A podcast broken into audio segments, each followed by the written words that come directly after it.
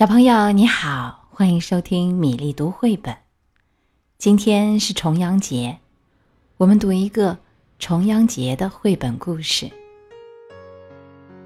深秋的台北格外晴爽，街市上虽然车水马龙，但一点儿也感觉不到往日的喧嚣和沉闷。一大早，爸爸妈妈带着阿南开车去市郊的阳明山。看望阿公，因为今天是个特别的日子，从未见过面的二阿公一家从北京飞来，和阿公一家团聚。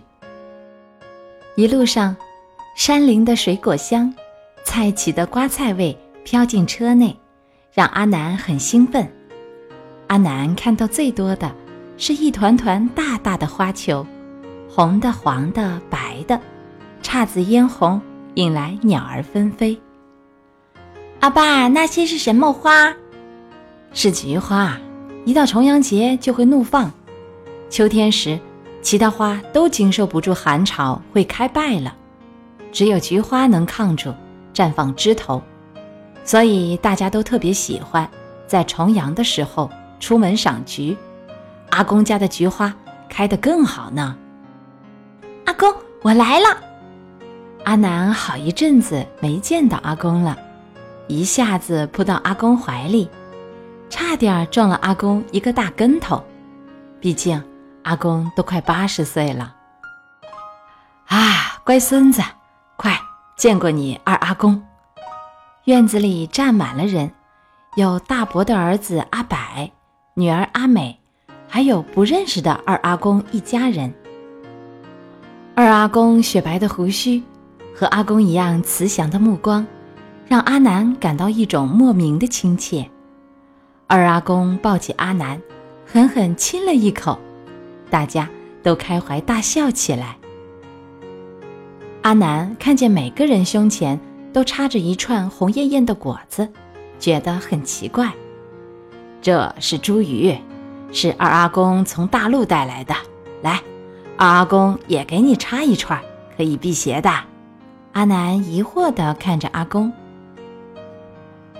孩子，今天是重阳节，二阿公跟你讲讲这茱萸的故事。”二阿公的话匣子打开了，茱萸辟邪的故事。相传在东汉的时候，汝南有个叫桓景的小伙子，跟随仙长费长房学道。这一天。仙长把桓景叫到跟前，说：“明天是九月初九，瘟魔又要出来作恶。你本领已经学成，应该回去为民除害了。”仙长送给桓景一包茱萸叶，一壶菊花酒，并且密授辟邪用法，让桓景骑着仙鹤回家了。桓景回到家乡。在九月初九早晨，按仙长的叮嘱，把乡亲们领到了附近的一座山上。他发给每人一片茱萸叶，一盅菊花酒。中午时分，随着几声怪叫，瘟魔冲出汝河。但是刚冲到山下，突然闻到阵阵茱萸奇香和菊花酒气，脸色突变。这时。桓景手持降妖宝剑追下山，几个回合就把瘟魔刺死了。从此，茱萸辟邪的故事便年复一年的流传下来。人都齐了，我们登山喽！阿公一挥手杖，二阿公牵着阿南的手，大家开始登阳明山了。每年的重阳节。阿公都会带着一家老小登山，每次登山的时候，阿公都会给孙辈们讲同样的故事。一个重阳节的晚上，阿公刚喝了一碗曾祖母做的菊花酒，吃了一块重阳糕，就被军队抓去当兵了。从此再也没有回过家，再也没有和曾祖母和二阿公见过面。后来，阿公到了台湾，在阳明山下盖了间房子。阿公每天起来的第一件事，就是爬上山顶，向西遥望。再后来，阿公结了婚，做了爸爸。每年的重阳节，阿公都会带着阿妈、大伯和爸爸，酿上一坛菊花酒，做上一锅重阳糕，带领全家登上阳明山。又有一天，可以和大陆通信了。阿公一连发了好多封信给二阿公，但是都没有回音。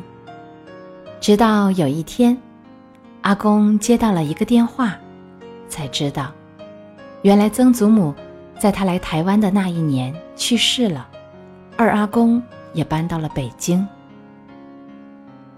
在阿公当兵的那些日子，每逢重阳节，曾祖母和二阿公。就会带着阿公离开那晚喝的菊花酒，登上家乡的高山，盼望着阿公早日归来。二阿公到北京以后，每年的重阳节，他都会带着家人登香山，期盼阿公平安。终于爬到了山顶，这里的菊花开得比山下的更灿烂，黄黄的菊花瓣随风摇曳。似乎也在祝福这团圆的一刻。大人们取出准备好的重阳糕，摆放好碗筷，花花绿绿的重阳糕上插着五颜六色的小旗，层层叠叠，分外诱人。大家席地而坐，把阿公和二阿公围在中间。二阿公捧出曾祖母酿的那坛菊花酒，小心翼翼地给每个大人倒了一盅。我也要。阿南举起小酒杯，向二阿公讨酒喝。阿南，你知道重阳节为什么要喝菊花酒吗？知道，喝菊花酒能长寿，所以我要给阿公和二阿公敬杯酒，祝两位阿公健康长寿，有更多团聚的日子，这样我就可以多向两位阿公要红包了。阿南，我们去放风筝吧。阿柏和阿美拿出风筝，向空旷的草地跑去。天空中，各种风筝在天空飞舞，有蜻蜓、喜鹊、金鱼、燕子，还有孙悟空和猪八戒。阿南放飞了一个蜻蜓，飞得老高老高，上面写着一个愿望，希望明年可以和阿公一起到北京放风筝。夕阳下，满山菊花暗香浮动，和着满地黄叶，凉风习习，让人格外心旷神怡。阿公和二阿公红光满面，老泪纵横，同声吟唱：“遥知兄弟登高处，遍插茱萸不少人。”今年的重阳节，没有思念，只有团圆。和祝福。接下来，我们读一首宋代李清照的词作《醉花阴》。薄雾浓云愁永昼，瑞脑消金兽。佳节又重阳，玉枕纱厨，半夜凉初透。东篱把酒黄昏后，有暗香盈袖。莫道不销魂，帘卷西风，人比黄花瘦。词中说的是，薄雾弥漫，云层浓密，日子过得愁烦。龙脑香在金寿香炉中袅袅。又到了重阳佳节，卧在玉枕纱帐中，半夜的凉气刚将全身浸透。在东篱边饮酒，直到黄昏以后，淡淡的黄菊清香溢满双袖。莫要说清秋不让人伤神，西风卷起珠帘，帘内的人比那黄花更加消瘦。今天重阳节的故事和诗歌讲完了，小朋友们，老人关心爱护晚辈们。重阳节这一天就提醒我们，我们也要尊重、关爱爷爷奶奶、外公外婆。小朋友，你可以为家里的长辈们做些什么呢？欢迎在公众号的留言里告诉米粒。